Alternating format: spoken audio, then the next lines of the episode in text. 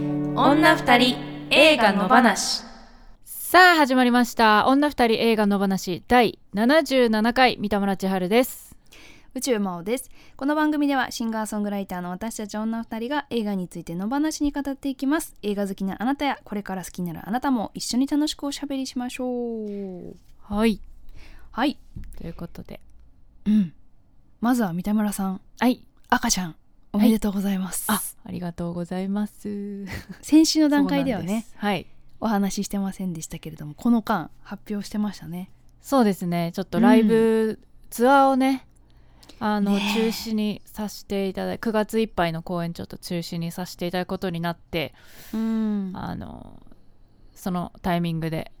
まだねあの初期ではあるんですけどまだ全然安定期ではないんですけど、あの発表させていただきましたはい、うん妊娠が分かりましてあれですよねだからコロナがなければねもう少しもしかしたら安定期に入ってからの発表とか、そういうこともありえたうーんちょっとねでも今だから体調が、、あのそんなに良くなくて、うん、っうんうんうんていう状態なのでまあそうですね、うんコロナまあ今ねあの変にこう体調不良とか言っねちゃうと、いろんな誤解を難しいで生すみ,、よね生みますしうんはい、っていうのもあってまあいろいろ考えた結果お知らせしようとなるほどはい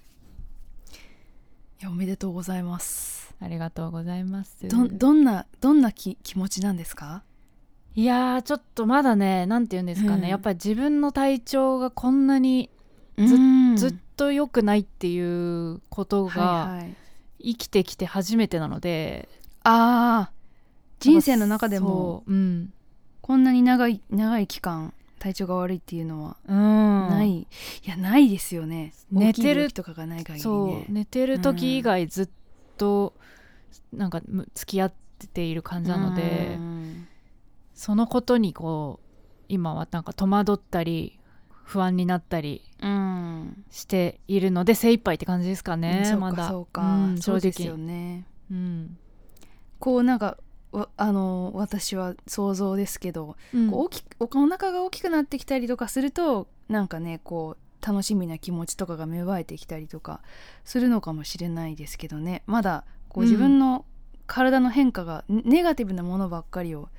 感じてると、うんなかなかそうですなんねかねまあ私の場合はそうですねでもまあつわりが全くないっていう人もいるしね不思議ですねう。ん本当にこればっかりはうんね、私も初めてのことなのでもちろんうん、日々日々こう生生きてるって感じ、なんとなるほか。どいやそうですよね一日一日をね、うん精一杯ねなんとかやりきるって感じですよねそうなんですよ。いやうんなのでね先週の配信も私はもうただただ相槌を打つの みそして編集もね真央ちゃんにやってもらいましいてやそう自分で編集しててなんか、やっぱこれ聞いてる人どう思うのかなって思ってしまいましたねなんか三田村さんの感想をみんな聞きたかっただろうなって 思いましたけれどもまあいずれねあのうんうん三田村さんもね、映画館に行けるような体調になったらぜひゴールドの感想もね、そうですねうん、こういうの聞見きたいんただいけとど思います皆さん、うんうん、そうなんですっていう感じでちょっとこう、いろいろなご迷惑を周りにかけながらいやいやいやもうそんなねお母さんはそんなこと考えたらダメですよ 本当にもう赤ちゃんをなんとか守るというね、うん一番大事な使命がね、ありますからね,、そうなんで一すけどね番プレッシャー感じてる人ですもんねお母さんたちがねやっぱねうー、うんん、まあでもツアーはツアーはやりたかったですねいやそれはねっていうのはすごある確かに悔しいですよねうん本当に楽しみにしてくださってた方も、ね多くいらっしゃると思うとうん本当に申し訳ない気持ちですけど、作品作ってねそれを発表する場っていうのが、ただでさえこう限られる中でね一生懸命組んそうそうだツアーだったりするとなおさらねそうなんですようんまあでもいつかリベンジをするという気持ちのみですねうん皆さんもその時を気長にうん待ってくれると思いますしいやでも本当になんかツイッターでお知らせした時、まあツイッターもインスタもですけど本当にうん温かい言葉をたくさんいただいて、うん優しいみんな優しいなっていうふうにすごい思いました、ねえありがとうございますそっかなかなかちょっと返しきれてないんですけどちょっとスマホ見るのもあの、うん大変だったりする時もあるいのやーでそっかはい、ちょっとずつやっていきたいなと思います、うんうんうんはいまあ、そんなう感じで本私はもう今日の気温もわからないぐらいずっと家に いるんですけど、当に はいはい、まおちゃんはどうですか、そうですねまず天気の話から入ると、うん、割と今日は晴れてる感じで、うんうんいいなんかこれが残暑だなっていう感ああ覚はなんか昨日の夜とかも感じましたし、はいはい、うん、なんか雨が続いちゃってるじゃないですか割と、うん、まあ、台風の予報とかもあったりしますけどなんか本当にね天気で気分は左右されますね本当にね確かにねえだからそういうのもきっと三田村さんもねさらに影響受けちゃうかもしんないですけどね妊娠してる、る人とかだとね、うんうんでもまあ今日はちょっといい感じに天気があの晴れてるので、うん私もやる気が珍しくやる気が出てて でちょっとなんか音音楽やったりしてます音楽やったりしてま す、音楽やったりしてて でなんか、あのこの番組も裏の話もそうなんですけどそのジングルあのなんかちっちゃい短いやつとかは結構ネットから引っ張ってきて無料のやって使っていいやつ使ってたりするじゃないですか。ああなんか効果音みたいなのとかねうん、そうそうそうそう、うんなんかそういうのも、うん、せっかくねあの一応音楽をなりわいにしているし、うんやっぱ全部自分たちで作れたらいいなーってずっと思いながら1年半経ってしまったので、そうこねこらでちょっとね作り変えなきゃなってことでなんかちょっとやってみたりしてるので、まあ、そのうち80回とかもめどにねうんなんかこう刷新できたらいいかなと思ってます。ありがたいちょっと、はいもうその辺お任せになっちゃうけども、うん私いえいえちょっとやってみてうんうん三田村さんにも聞いてもらってうんでまあなんかそのテーマソングとかもね新しく作ろうみたいな話もあったじゃないですかしてたねねだからそういうのもちょっと作ってみたりして三田村さんが元気になった頃にうん歌を入れてもらって、うんでちょっと新しいものにしてみたりねはいはいはいいいと思います、ねそういうこともやっていきいくべく、、はいいくべく音楽をやってます最近 はえー、楽しみですねぜひはいじゃあ私も楽しみにしてますうん頑張ります本当ちょっともう人任せすぎてあれなんです いけやいやいやいや でもあれですよね本当になんかいつ終わるかわからないっていうのが個人差があどるでしょうからんそうそうねそう、それが本当になんかこうなんだろう自分の未来設計にも関わる話というかねこういうふうにやろうと思ってたのにとかうんこうしたかったのにとかこんなはずじゃなかったのにっていうのも多少やっぱあるわけじゃないですかツアーとかもうんね予定が変更になっちゃっそうですてねとかってなるとねまあ今なんかその、私はクラウドファンディングをやっていてうんあそうだそうだはいはいそうツアーファイナルバンドでね、うん無観客で岐阜の絶景の中で、えー無料生配信でやりたいっていうことで、クラウドファンディングをやってて、まあ、はいそはいれの本番っていうか、そのライブをやろうとしてるのがちょうど1ヶ月後の10月16日、そなっんでかすそよっかはいはいはいまあ、なのでそこはねなんとかちょっとやりたいのでう、んねつわりさえ収まってくれればっていうねそうです多少はね無理しなければねなのでそこまでに、うんまあ、リハーサルもどどれできどれくらいできるのかとか確かにねあのーそうですねうんまあ体力がねちょっと今落ちちゃってるのでうん体力ライブできる体力も維持というか戻さないといけないし、うんうんとかねまあいろいろ考え,、ねえ考えることがね頭の中で考えつつ今はもうひたすら寝てます、いや今はねそれ英気を養う時期ですからうーんうんまあクラファンもやってますので、ぜひ、んうんあのご支援よろしくお願いしますキャンプファイヤーというところでやってます、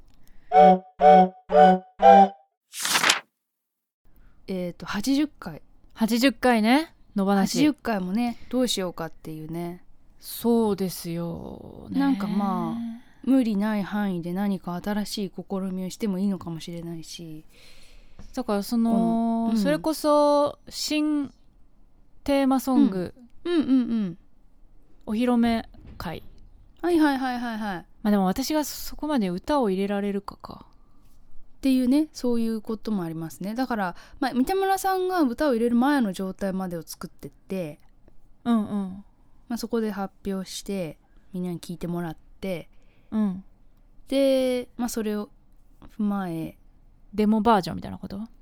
そうそうそう後日三田村さんに入れてもらいみたいな、うんうんまあ、間に合え確ばかねに間に合えばいいかもしれないんですがいいけどねうん、あとはう歌えるんですか今えー、わかんない全 然歌ってない試してすらないですもんねそうなんですよねねリモートで生配信っていうのはありかもしれないですあね新しいっすねそれねなんか最初それでやろうリモートうとんいう話もありましたよね、やってみようかっていうだっけあれでいもやあさってそうあったんだけどいや会えばよくねってなってあそっかで三田村さんちでやった気がしますあーうん難しいよねリモート生配信どうやってやるんだろうあズームかあそうそうそうそうそそうかそうか、ううんまあ、それでややるっていうのもありかもしれないですねうんそうそうそまあなどなどちょっとこんなううんみやり方どうすかとかこんな内容どうですかみたいなもしアイデアがありましたうらん、うんねを教えてください、はいお願いしますはい毎週一つの作品を取り上げて語っていきます今週の作品はビート・クルサーク監督バーラ・ハルポバー監督 SNS 少女たちの10日間女が二人集まれば映画の話で日が暮れるダラダラズルズルゆるゆると今日も平和な木曜日今日も平和な木曜日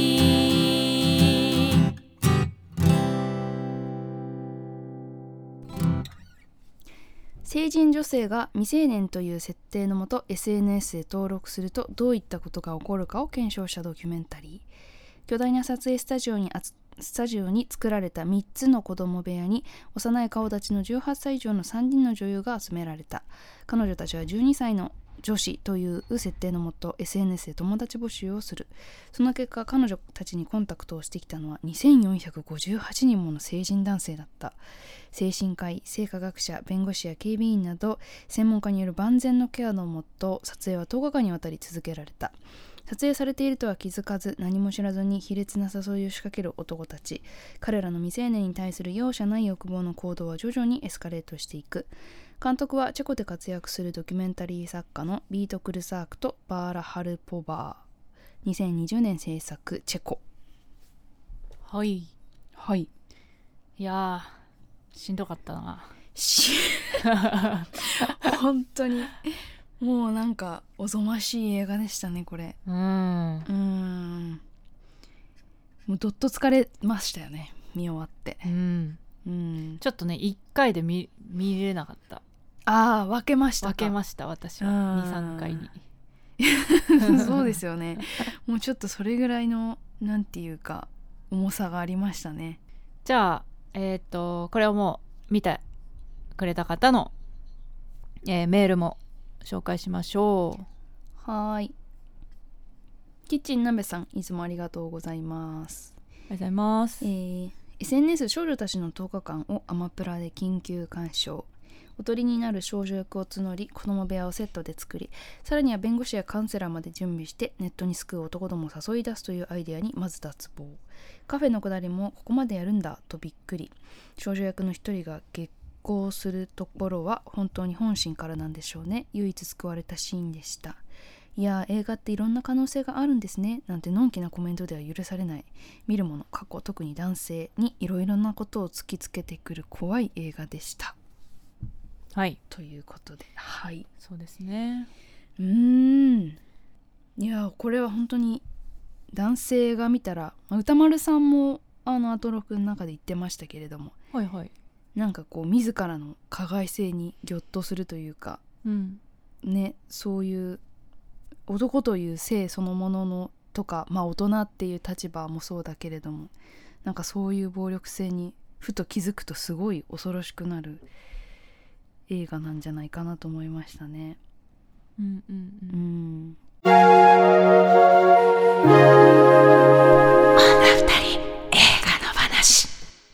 はいでは推しポイント行ってみたいと思いますはい女二人の推しポイントこの映画の推しポイントをお互いにプレゼンしようというコーナーです今日は私からいきますはーいお願いします三田村千春的推しポイントその1本当に辛かったけど見てよかったあーちょっと今日は推しポイントちょっと難しいんですけど、うんうんそうさっきも言ったけど本当にうん不快だし気持ち悪いしうんもう嫌な気分になるんだけどでも見なきゃよかったとは思わなくて、うんうんうん本当に見てよかったなと思いますそれはなんかこんなに露骨にそこで何が起きているかっていうのをその例えばうんいろんな人の体験談をインタビューで聞くとか、そういうこ、はとではなく、いはいうんあの本当にそこで起きることがどれぐらいのものなのかっていうのをこう、うん疑似体験できるしっていうのがこの手法でドキュメンタリー、うんという手法でこう見えてきたっていううんうんのがあるなとうん、思いますね。うん、確かにその追体験とか疑似体験みたいな部分はすごいありますよね。で多分男の人あ違う自う分、ん私たちは女だから、はいよりその12歳の頃の自分に戻って、はい、あそうですね。あの感情移入というかうん、できると思うけどうん多分男の人でも、その彼女たちに入り込んでうん、っていうことができるなんかそう作ですりねなんじゃないかなとうん、うん、思いましたね。うん、うん、そこでやり取りしてる向こうの相手はそのリアルな現実にいる人たちだからっていうことも全部がそうそういう人たちじゃないですかだからこう、そこの事実っていうのがなんかこうよりなんだろう日常的な部分でももちろん自分が学生の時とかにあったこととか思い出すとあこういう感じだったなとかこういうふうにあの被害に遭ってた子もいたなとかそういうことも思い出したりとかもするし、なんかそのリアルさというかっていうのがやっぱドキュメンタリーだしうんもうそのそのものっていう感じがすごいしましたね。そうなんだよななんか自分が、うんまあ、中学生ぐらいの時って、うん SNS はまだないけどうんうんでもなんか似たようなことはうん場は違えどあるあっうんたし、うんあったその、うんそのこっち側としてもやっぱ興味とか好奇心ってすごくあるから、うんうん、なんかちょっと覗いてみたいみたいな気持ちうもんすごいわかるうんから、危険って分かってるけどちょっと見てみたいとか。うん実際に会わなければ大丈夫だろうとかうんうん嫌だったら途中でやめればいいだろうとかうんうんって思うんだよね。そこがそうそ当時そういうふうに思ってしまう気持ちっていうのもすごくわかるるし、ってことはやっぱ自分がそれで大人になって今思うとそういうところにつけ込みたくなる大人の気持ちというか子供をいいようにコントロールしたくなる大人の気持ちもわかるし、うん、なんかやっぱそこは子供と大人のすごい差があるところというか、うんうん、やっぱ大人がどう考えてるかっていうのは子供にはわからないから当時の気持ちもわかるし今大人として見るとっていう部分もあるしそうですね。うん、じゃあなんかちょっとに似てるっていうか近い流れがある気がするので、はい、いきます。ええー宇宙魔王的推しポイントその1究極 SNS は関係ないのではないかというふうに思えてきましたはい、まあ、ちょっとなんか今日の極論にもつながるかもしれないんですけどうんなんかそのま SNS ってものがあることで昔よりも可視化されているだけなんじゃないかなと思うってっていうぐらい昔もやっぱそうやって被害のを受けてた話っていうのは昔から本当に聞くしうん昔からあった事実ではあったと思うんですよね。うんでなんかその社会の歪みのしわ寄せの部分っていうのが、まあ、そういう SNS に今こう集中してるっていうところがあるっていうのは、まあ、そこに構造的な問題はあるかもしれないんですけれどもなんかその SNS ってものがなかった時代例えば自分のギリこうおぼろげな記憶の範囲で言うとその90年代のこうなんて言うんだろう援助交際的なうんうんそういうムーブの影響みたいな話はすごく創作物としてもすごくたくさんあったし、うんあとはなんかその自分の履いたパンツを売るみたいなああ女子高生の話とかもすごいいっぱいあったしうん読んでた漫画の中にそういう描写があったりとかドラマだったりとか映画だったりとかで、まあ、そういうことが描かれていたりとかっていうのが、まあ、ギリ影響としてこうちょっと私の世代だと思い出す範囲だとあったりするんですけどうんうんだからなんかその若い子を狙ったそういう性犯罪っていうものが昔もまあまあひどい範囲であったんじゃないかなとは思ってうんただその SNS がひ広まったことで大人がこう大人もこう目につきやすいというか目につきやすいっていうかなんだろう記録としてハードルが残りやすい、うんあハードルが下がったとかねうんうん、あとそうそのなんか例えば性的画像を送られるとかうんそれはなんかこうパンツを売るとかいうことよりもちょっと、うん、ハードルが低かったりとかライトな印象があるから、うんなんかこうやりやすいもしくはそれをやろうとしてくるうん人が簡単に出やすいみたいなところはあるのかなとか思っていて、うんうん、なんかだからどんな形であれそういう自分の欲望を満たそうとする人たちっていうのがいてまあそれにめちゃめちゃ SNS っていうアイテムがフィットしているっていうような感じなのかなというのを、まあ、考えたりしましたね。うんうんうん、なんかこのこの映画のなんかこう入り口はどこなんだろうなっていうかその監督が何を問題とし思ってこのドキュメンタリーを作り始めたのかなっていうところがちょっと分かんなかったところではあって、そのうん児童虐待についてのドキュメンタリーを撮りますっていうことなんだけど、まあ、その放題だと SNS っていうタイトルがついてたりとか、まあ、そのうん親が監視できない部分でのそういう子どもたちの犯罪に巻き込まれるっていう意味でのその SNS の空間っていうものだったりとか、まあ、そういうテーマで作ってるのかなと思ったんですけど、まあ、なんか入り口としてその、ど動機はどこなのかなっていうのはちょっと分かんなかったところではありましたねその SNS の危険性を伝えたかったのか、うん児童虐待ってものがなぜ生まれてしまうのかとかなんかその性加害ってものがあのどういう問題があるのかとかそういうことを言いたいのかなんかこうその辺がちょっと分かんないところだったなっていうのは最終的にちょっと思ったんですけど、うーんうん、まあパンフレットによるとうん、えー、ともともとチェコの通信会社から一本の動は画いはい制作を依頼されたっへえて書いてあるね、チェコのインターネットにおいて衝撃的な方法で虐待されている子どもたちが急増しているという事実に注目させるための動画うん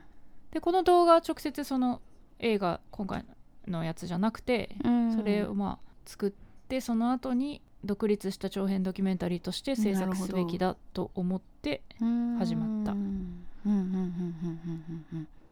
ああだからそういう SNS の世界でとんでもないことが行われてますよっていうのがうん始まりっていうことなのかなうんうんうんいろんな人にし知ってもうらんう、うんなるほどねまあ確かに昔昔っていうかまあ今もあるけどさ、うんまあ痴漢とかもそうだしうんまあそれこそ私歌詞にししたことあるけど、うんうんあの雑誌に友達募集はっていいはいはいはいはういページがあって、うんあそこにそう友達を募集しますみたいな投稿しうんがあってあとか、まあ昔だとそういう感じうんだよねうん確かにだからその空間が SNS に移っちゃうのはもう防ぎようがないうんとこですよねより、うん、やっぱハードルが下がってるっていうところはうんうんすごくやる方もうんそのやる方も被害を加害側も被害側もハードルが下がってるっていうそ感うじではすねあるかな、うんどうしようかな2つ目うんはい三田村千春的推しポイントその2あの着信音発信音があんなに嫌になるなんて思いませんでしたまあ推しポイントと言えるかどうかわかんないけど はいはいはいまあスカイプのね、スカイプのうん、発信音がねそ結構出てくるんですよねうめちゃくちゃ電話かかってくるうんですそれをに応答するとねうんもうもう気持ち悪いうんことが起こるとか、気持ち悪いことを言われるとか、まあそういうきっかけの音として、うんあのエンドロールでも合唱バージョンがうん流れてましたけどそうでしたっけうん 嫌でしたね、うんうなんかこううん不気味ポップだからこその不気味さがありましたねそうそうそう警戒なんだよね そうそうそうでもあまりにもだその女優さんたちもう、ん少女役の女優さんたちももうあまりにもそのメロディーを聴きすぎて、うん途中でボイパとか始めてましたそうねそうそうそうなんかそそ 踊ったれり そうししてくれててまだ良かったなと思って、本当ですよね、うんなんかねんだんだんとすごい病んでいく感じだったら、もっとねね暗い暗い感じにうん、なったりその辺はしっかりこうケアをされてたんでしょ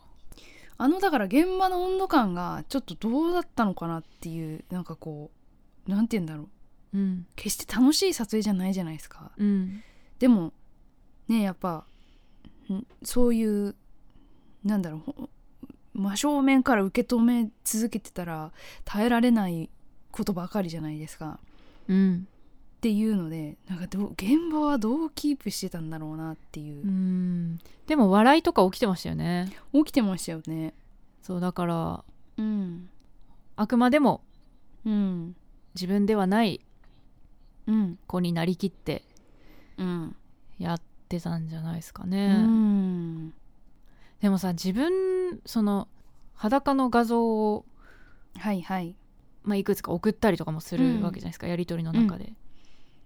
あの写真ちょうだいって言われて、うんはいはいでそれは合成写真をこっちで作って送ってはいるんだけど、うんだとしてもうん嫌だよねうん、だからあそこはちょっとあの歌丸さんもアトロクの表の中で言ってましたけど、うんうんうん、ちょっと問題じゃないかなってあそこはちょっと思いましたね。別にそのそれが自分うんの体であろうがなかろうが、ねあの他者がその子のものだって思えば、もうそうなるっていうか、えそうそうねそうでなんかその、まあ、結果ね映画としてその子たちの人格が外に出てくるわけじゃないですか。でそのの人格を持った一人の人として世の中に認識されてる中であの写真がネットにあるっていうことに関してもちろん本人たちには了承を取っていると思うけれども、その彼女たちだってやっぱまだ二十歳前後の子ですよねと思って、うんうんその自分の人生に関してそこまで判断力がある年齢じゃないと思うんだけどなんかそういう子に対して本人の了承取ったから OK っつうのはどうなのかなっていうのはちょっと思ったんですけど、うんうんうん、まあ最終的に映画になって写ってるものだから、まあ、その写真が残ることにどう思うかっていうのは関係ないのかもしれないんですけどね。うんんまあ、でもそこまで踏み込まないといけないというまあね。ことなんでしょうね。うんうんうん。本当だから体を張ったねえあの3人の女の子たちは本当に よく耐えたねって感じでうん本当に、うんねはいちょっとはいまたまたちょっと近い感じなのでいきますはい宇宙魔王的推しポイントその2どんな感情で見ればいいのかわからなくなります もうなんていうかね、まあ、本当にあのおぞましい絵面の数々がたくさん出てくるわけなんですがうんで気分はかなりこうずしんとくるんですね。なんだけどももうあまりにもなんかその大人たちのやってることが間抜けで、でなんかこう言ってることも稚拙ででもなんかもうねとりあえずそのそういう部分に関してすごい笑ってしまうというか、まあば爆笑に近いぐらいなんかもう一人で笑っちゃったんですけど、もう大失笑というか、もうひどすぎるなっていうのでもう笑いが出ちゃうようなところがあったんですけど、うんでもこれやっぱり実際に本当に深刻な被害を受けた人が見たら絶対笑えるようなことじゃないと思うんですよねうんだからなんかそういうのがその映画のの温度感としてすごい難しかっただろうなって思って、まあ、そのさっきも話してたように、やっぱ現場では、まあ、こう笑いが起きてたりとかねっていう部分もあって、まあ、そこまでなんて言うんだろう本当にシリアスな空気感っていうよりかはみんなでこう一つのプロジェクトを進行しているっていうなんかそういう充実充実感もありながらの、まあ、空気感だったとは思うんですけど。うんでもなんかこれをもうほんとしょうもないなって言って笑ってるっていうこと笑うしかないんだけどでもなんかそれがそういうのを笑って済ましてきたから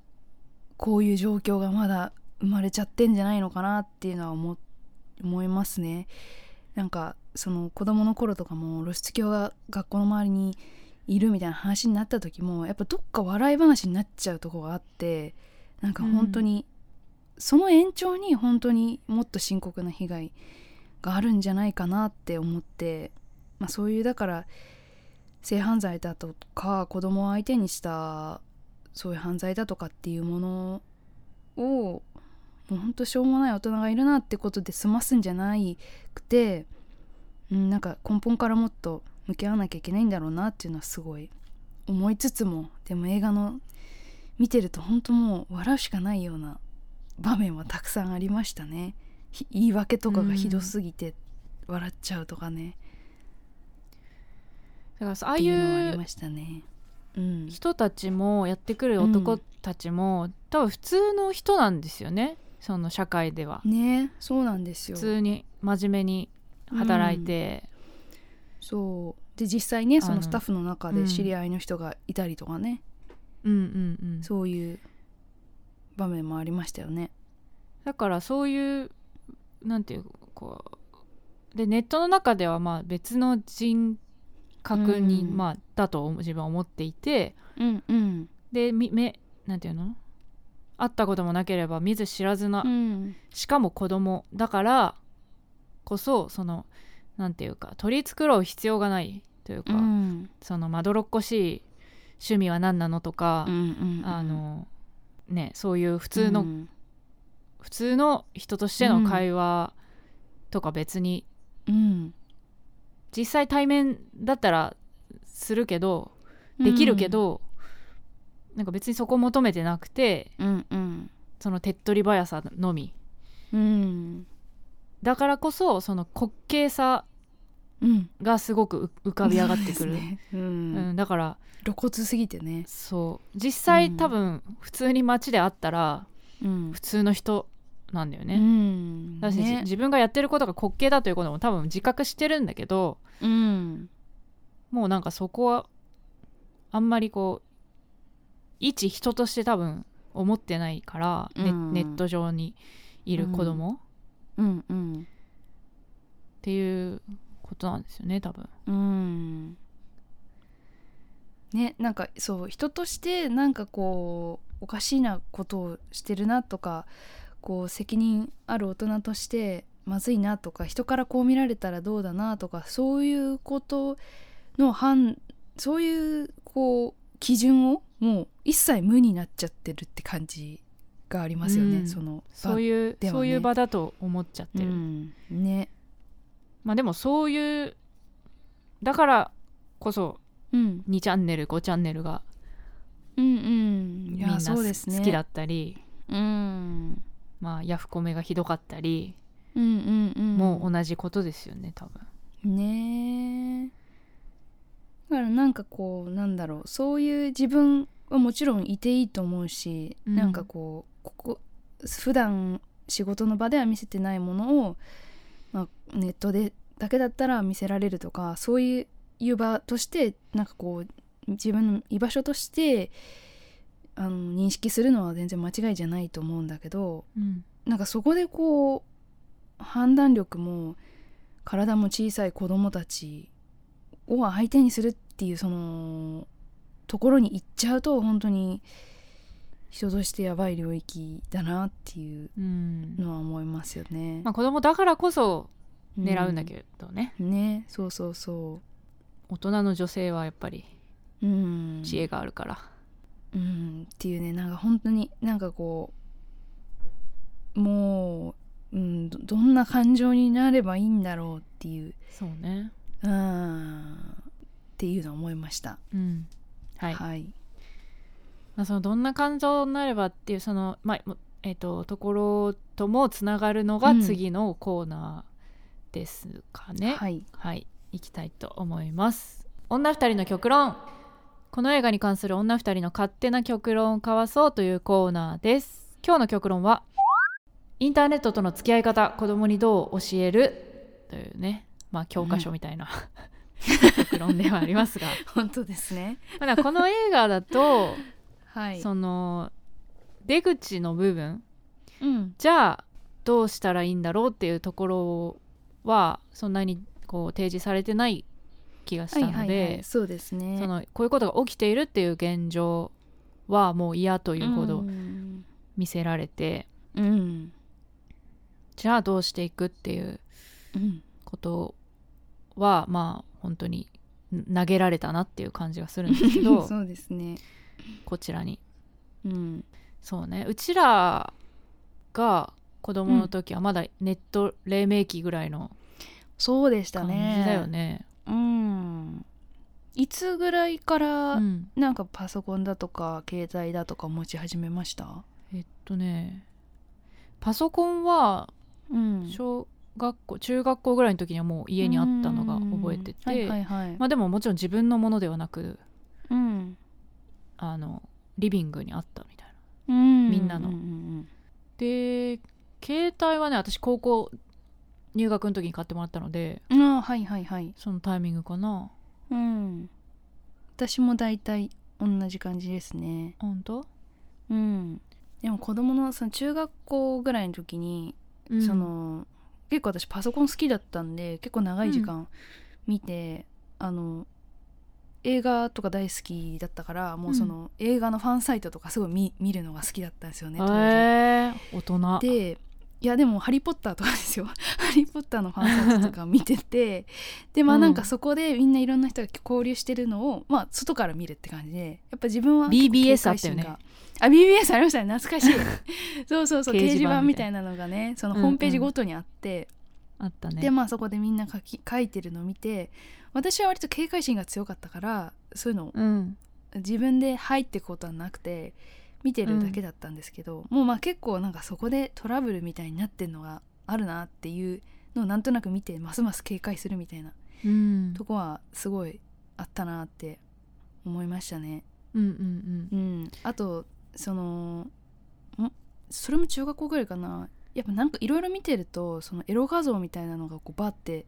出てきちゃったりとか、こう行き着いちゃったりとかっていうこともあってそういう時にものすごいショック受けたのは覚えてますね。うんうんわ、かる怖いよねねなんかこうそうだから自分ももちろんそういう年代で興味があってっていうところで自分から行くのとは違って なんかこういきなり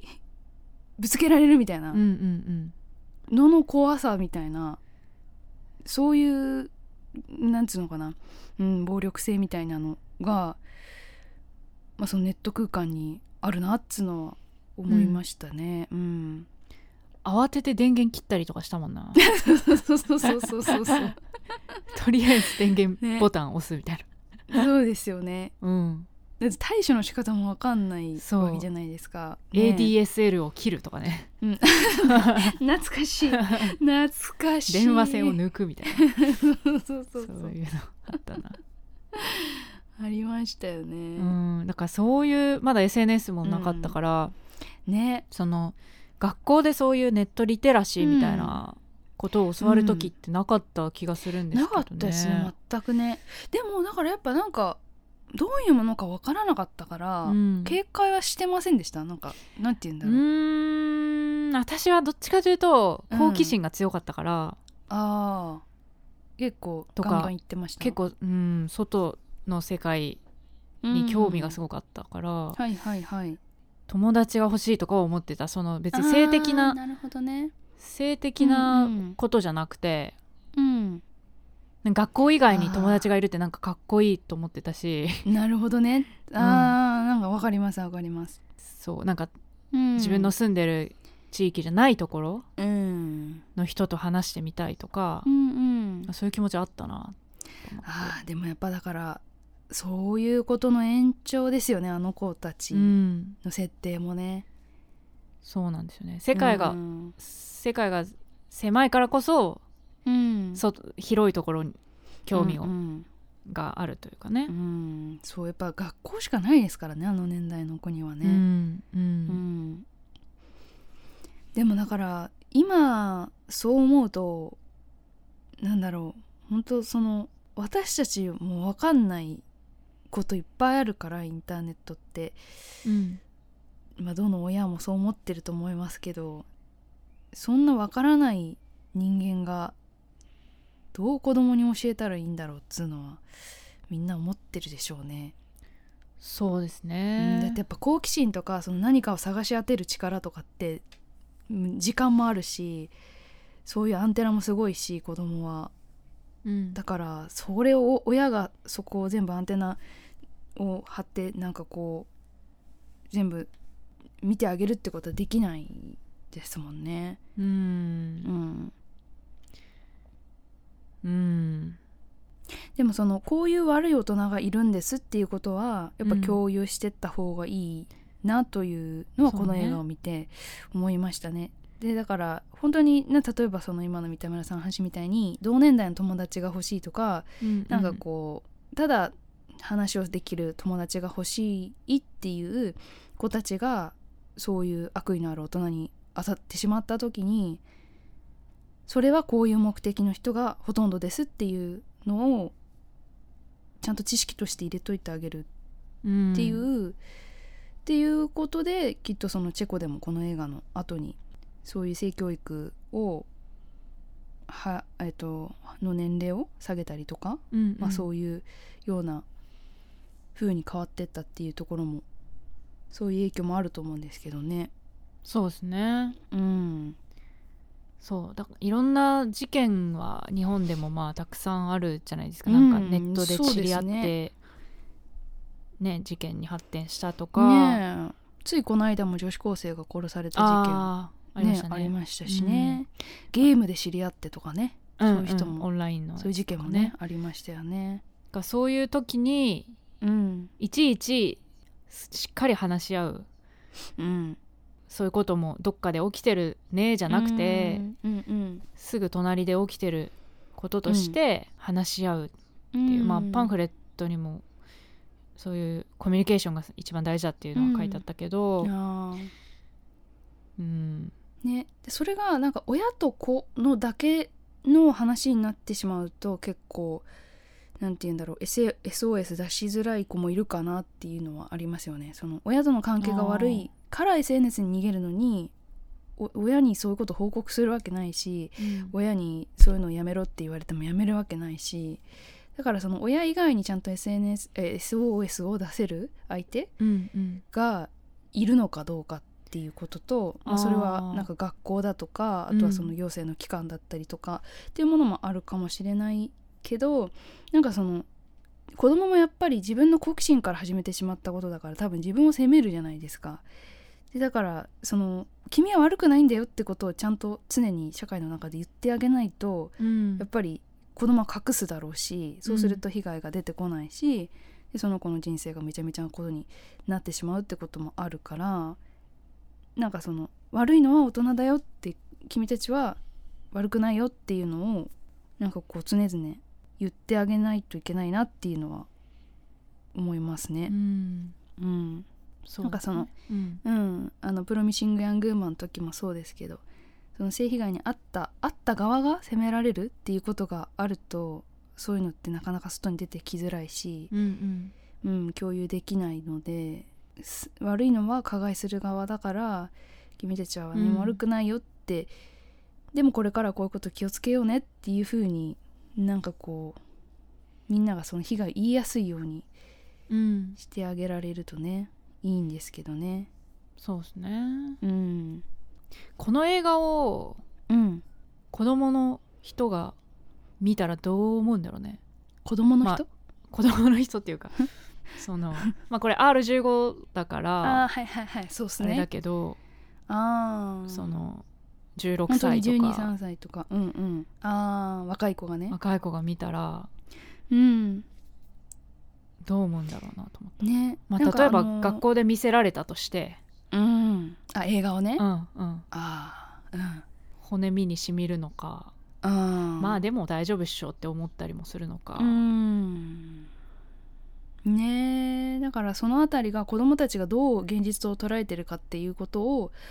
大人も把握しておきたいですよねだからうんなんかその学校とかでこういうの見て「どうですか現実にこういうことある?」とか「うんうんなんか被害に遭ったことがある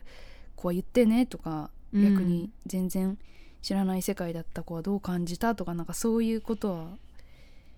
ディスカッションとしてあっても良さそうですけどね。うんそうねうん、あのフラウっていう女性誌があってそはいはれいのウェブ、うんウェブ版みたいなのの記事を読んだんですけど、うんなんかそのライターの人の息子が15歳で、まあ、うんギリギリ見れる年齢だから、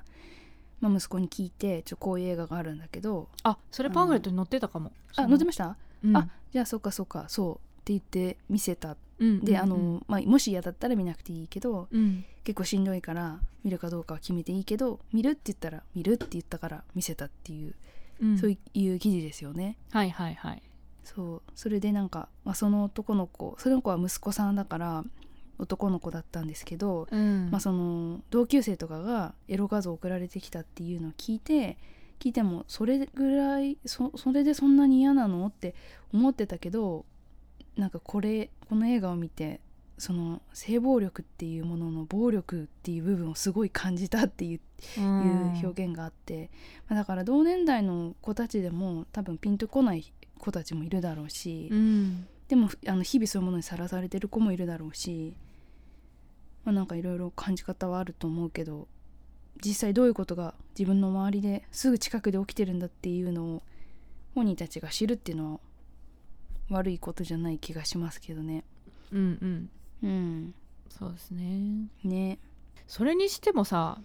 うん、これってフェイスブックだよね SN この映画で使われてるのって、うフんっていう書いてありましたよェねイ。スブックってさ割うとん実名でやるじゃない、うんねよくやるなと思って実名でやらなくてもいいのかなでも海外ってさよりそのフェイスブックってその、実名じゃないのイメージないねでだから顔なんかその顔写真もちゃんと出してみうたいな、んねえだからあの映画の中だと顔がっつり出して名前書いてあるけどうんでその名前と顔が一致してるのか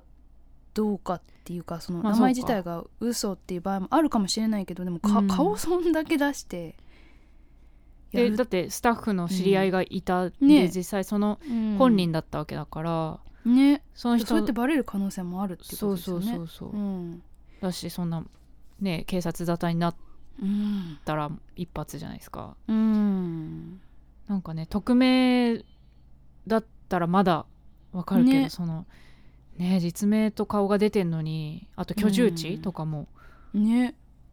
出てるみたいだうし、んなんだかからよっぽどその子供うんをなめきってるというか、そうですねねえだ確かに誰にも言わないだろうと信じきってるといううんのもまた認知の歪みが怖いっすね。そうですね、うん、日本だったらねさすがにうん、実名のとこではできない気がするどうなんですかねでも実際日本でどこまでのことが行われてるかっていうのはうんちょっともうなんか恐ろしすぎて考えたくない部分ではありますけれども。まあ、それこそ、まあ、実際の事件でいうと、あの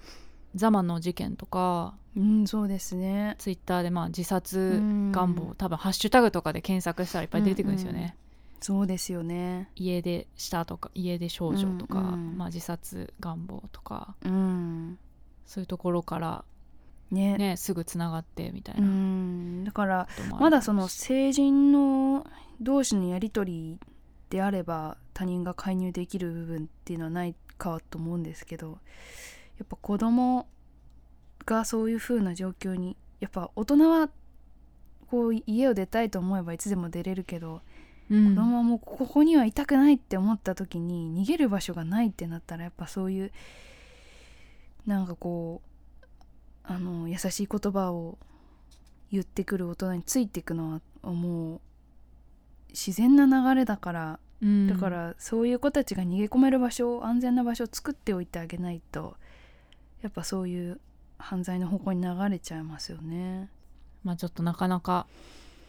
答えとしては難しい部分もありますが、本当ですねでもあれじゃないですか三田村さんもまだまだ、まあ先かと思いますけど、うんもし赤ちゃんがね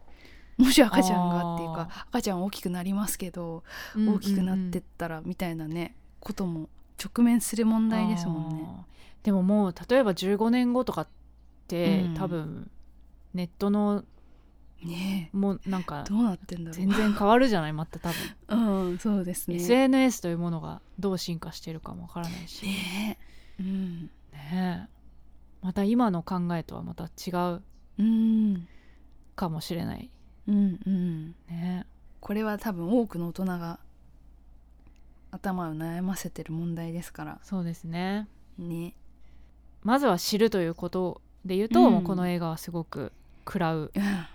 ものです本ので当ですね、はい、かなりだから手が込んでるからうん、あのやり方見せ方がうんうんそこはすごく見応えありましたよねやっぱその部屋をちゃんとうん作って、それぞれの女優さんの子供時代に遡ってまあよりリアリティが出るようにうんこうその子たちの12歳の時代みたいなものをイメージしながら部屋を作ったりとかうんしてでその実際にその男たちと会うカフェもねあーね力作ってたりとかあのす会うのごいお金かかってんなと思って。うんうん、そうなんだよなねで、実際あったらそんなんていうのその例えば力ずくでうん何か連れ去ろうとしたりとか、そういうことはしないんだよね、そうなんですようんだからなんかなおさら卑劣っていうかその、うん君が選んだん君が選べばいいんだよっていう感じで迫ってくる感じとか、だんって君が写真送ったんだろうとか君が選んだことだろうみたいなことで後から脅迫するんだろうなって思うとより恐ろしいですけどうね。んねぜひあの、うんちょっと心が元気な時 そうですね。あと本当そうだからなんか実際にそういう被害に遭った経験があるとかっていう人は結構しんどいと思うからうんううんんなかなかこれは確かにこう人を選ぶ映画ではあるかなと思いましたね。うんううんん、でも一人そのすごいまともな人が出てきたいたんでんすすよよね。ね、うんあれはふつすごく普通なんだけど 当感動たり前のはこするとよを言っねて、うんうん言っててでなぜかなんか感動してしまった泣いちゃう気持ちがわかる。るそうそう、んでも、うん、うんいやあの人顔出してましたけどいいんですかって思いませんでした。あれってまあ何なんだろう、あれなんじゃない了承許可取って取っるたんじゃのなかいな。途中でねモザイクが外れんだよねいやそうそうそうそうでその人だうんけそう、顔が見えたんですけどえでもなんかなんだろうまあただ普通のこと言ってるだけだしあの流れで見ると、まあ、すごいなって感じになるけど大人として普通のこと言ってるだけだしでもなんかその12歳の女の子と会話をしようとするっていうことがなんかすでにどうなのっていうのは歌丸さんも言ってたんですけどそこはちょっと気になってなんか動機がよくわかんないからこの人は何なんだろうっていう私はそういうなんか疑念が残ったままだからそれで顔外れちゃってモザイク外れちゃってこの人は後々なんか責められたりしないかなっていうあのはすごい心配になっでもた。話すぐらいはいいんじゃないね、いやでもないやいいいいんですけどいいんだけど、うんなんか私は中学生の男子と話したいとか別に思わないからなんでようんチャットしたいとか思わないからそれを思うっていうのはなどういうってって疑問に思っちゃう人たちもいると思うから私みたいになんかまあねうん、それ自体がちょっとおかしくないって思う人もいるだろうからなんかそうそういう批判にさらされないかなあーって 思って、だからそこで顔を出して何かしてる人たちはその後大丈夫だったかなっていうものとあとはまあだいぶモザイクかかってたけどそのやばいおおじさんたちもだいぶこう特定できる感じになってたけど大丈夫かなとかどうなったんだろうなとかっていうのすごいその後が気になりましたけどうね、んうんうんなんか何人かは逮捕されたって書いてありましたよねうん後々ね、うんうんあれし知ってる人が見たら絶対わかりますよね。うんそうだね、うん知ってる人が見たら、うん声もわかるしねねそうそうそということで、えう、ーうん、今 Amazon プライムでレンタルで見れますのではいぜひ見てみてくださいおい、いろいろ考えられるかと思います、うん、はいはいエンディングです今夜朝まで映画もいいよね二人の話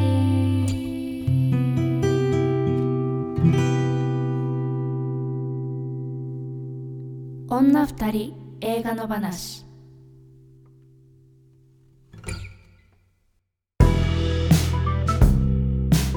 はいこれを日本で作ったらどうなるんだろうっていういやーおねぞましさがありますねまあだから本当各国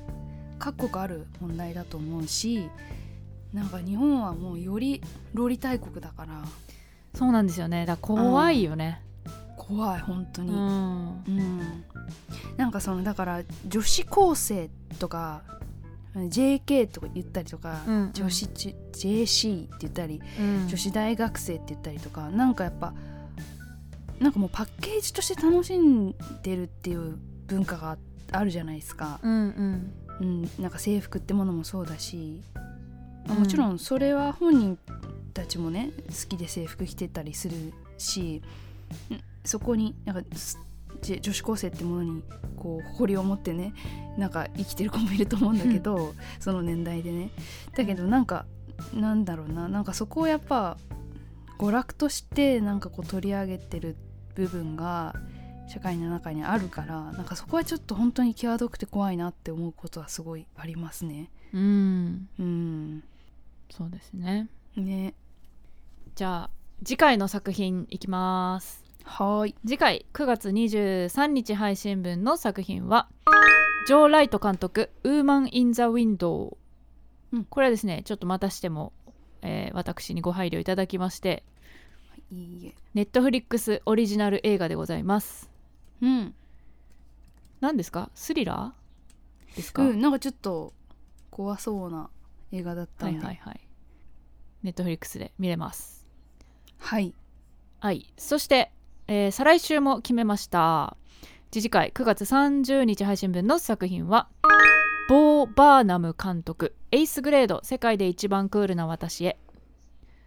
これはね2018年の映画うん、で、えっ、と今 Amazon プライム現状 Amazon プライム配信中は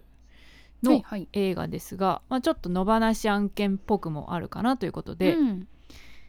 選んでみました、うん、若い女 A24 の子のなんですねうん、全然知らなかったけ若い女の子どの話面白そうですねはい、これ見てみたいなと思います。はいこの番組ではあなたからの感想やご意見をお待ちしていますこの作品を扱ってほしいなどのリクエストも大歓迎ですし過去回の感想はいつでもお気軽に送ってくださいメールを採用させていただいた方には2人の話ステッカーをお送りしますので住所と本名もお忘れずにお願いしますメールアドレスは2人の話 gmail.com ですこの番組はポッドキャストと YouTube で聞けますお好きな聞き方でどうぞ YouTube の方はコメントやチャンネル登録グッドボタンお願いします Twitter の方はアカウントフォローお願いしますまた感想やご意見は「ハッシュタグ二人の話」をつけてぜひどしどしつぶやいてください Instagram アカウントもフォラフォローをお願いしますそしてこの本編を配信した後にさらに喋り足りないことを女二人映画裏の話として喋っています毎週月曜夜8時に女二人映画裏の話のノートに音声配信中ですこちらは1つ100円で購入していただくと聞くことができますノーカットネタバレ大ありの野放しなトークをぜひ聞いてみてくださいはいはいあれかそうか裏の話来週うんは来週とか次回次はのい月曜日はどんなあれでしたっけ、えっとですねあのーオールドをねあのー取り上げる回になるんですがうんえっと宇宙魔王が一人で喋った回になりますのでオールドはもうそうで私すねあの喋ることないのでオールドに関して なのでアナザーラウンドをねおあのこの本編の方でやる予定だったのをやめてしまったので、まあ、それをちょっと宇宙魔王が見て感想喋ろうかなと思ってますっていうちょっと特別回になりますが、変則的な回になりますが、そうアナザーラウンドはい見てくれたという方もね、メール送ってくださったりとかしてるので、まあ、そういうのも紹介しつつはい喋っていただけるということで、ちょっとはい私、不う在、ん三田丸さんお休み会いはいすいません、いえぜひ聞いてくださいはいお願いしますはいじゃあ真央ちゃん告知ありますかはい、えーとですね、宇宙マンは9月の25日に茨城の水戸ライトハウスでライブがあります。えーとこれはお昼にやりますので、えーとなんかねお祭りがあったんですけど、そのお祭りがなくなっちゃって中止になっちゃったんですけど、ライブの部分だけはやるってことになって。なのであの皆さん頑張って準備してるところですのでぜひライブの方を茨城の方はき見見に来てほしいなと思いますね。はい、はいあとは10月9日に、えっとし新大胆のクロッシングというところでライブをしますので、えっと東京の方はぜひ遊びに来てください。倉科くんとのやつ、ね、あそうですそうです。はい、うんうんもうなんか私ここ最近三田村さんと倉科くんとしか一緒にライブやってないよう な気がするぐらいの 私のあのマイ面というか一 面